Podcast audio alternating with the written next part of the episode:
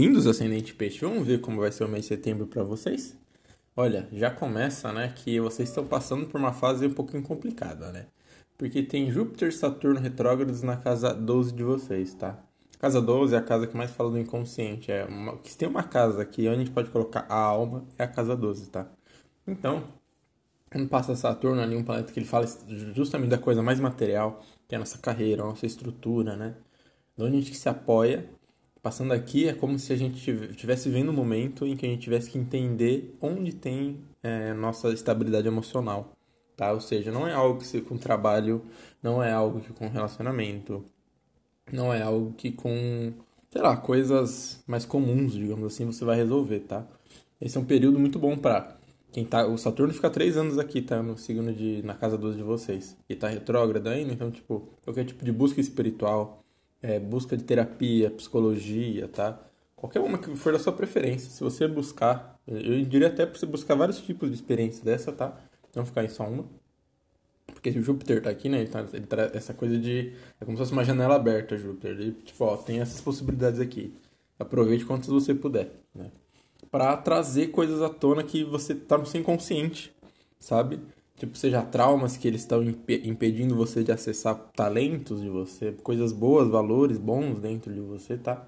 Você precisa recuperar, né?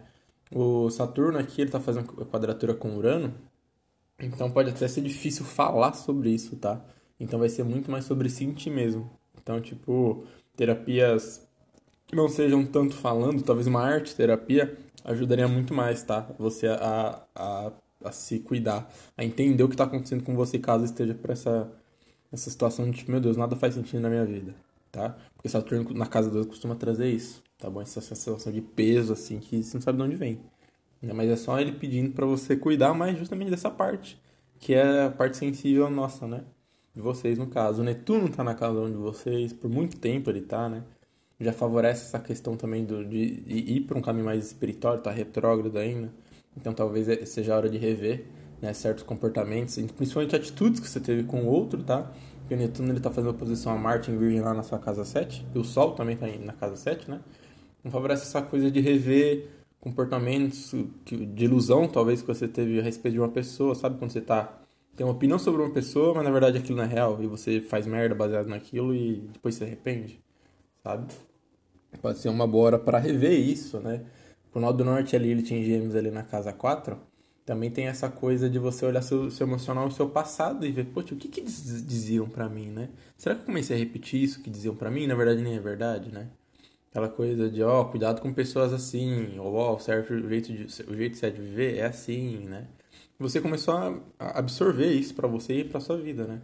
E aí, o, Mer o Mercúrio, regente de Gêmeos, né, tá na casa 8 em Libra, então é aquela coisa, o quanto talvez também você fez vista grossa ou tipo fingiu não ver, fez aquela cara de paisagem, talvez até não, não expressou algo que te deixava insatisfeito por conta, né, disso que te diziam, de você por ser um pai, uma mãe, um professor, alguém de autoridade, né, por você quando era criança. Você guardou aquilo porque tipo, não, se a pessoa, se a pessoa tá falando, tá certo, né, tem que ouvir. E não é verdade. Tá? para você rever esses conceitos, seja, tipo, tudo, tá? Tudo mesmo. Aqui é Mercúrio no, é, no do Norte com a Lilith, na verdade, né?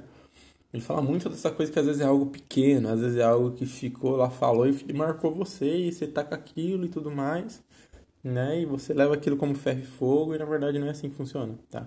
O do sul em Sagitário fala, pedindo pra você deixar certos dogmas também de lado, né? E vai ficar até o final do ano essa, toda essa questão que eu falei de gêmeos e sagitário, até deixar dogmas e buscar entender o seu passado. Pelo menos até o final do ano. Depende do mapa de vocês aí. O Kiron na casa 2 pode estar dando dificuldade para ganhar dinheiro, tá? Você só tem, e você tem que entender pra, que você tem que aproveitar os seus valores ocultos mesmo, no sentido de magia, astrologia, espiritualidade no geral, né? Ou dons de, de terapeuta como psicólogo, né? Para ajudar os outros. E seu, sua renda, tá? É como se o Kiron, onde ele passa, ele fala assim, ó, você tem que lidar com essa forma aqui de primeiro ajuda os outros, depois você ganha, né? Kiron em Ares, ele fala, ó, vai lá e busca seu dinheiro, só que sempre pensando em como ajudar o outro. Quanto mais você pensar nisso, mais dinheiro chega até você, tá bom? E esse, vai, esse principalmente vai ser nesse mês, tá? Essa questão de reavaliar pessoas e reavaliar sua forma de ganhar dinheiro dessa forma mais mão aberta mesmo, tá? Aproveite seus talentos para ajudar as pessoas que esse é o caminho nesse mês. Beleza? Até a próxima, pessoal.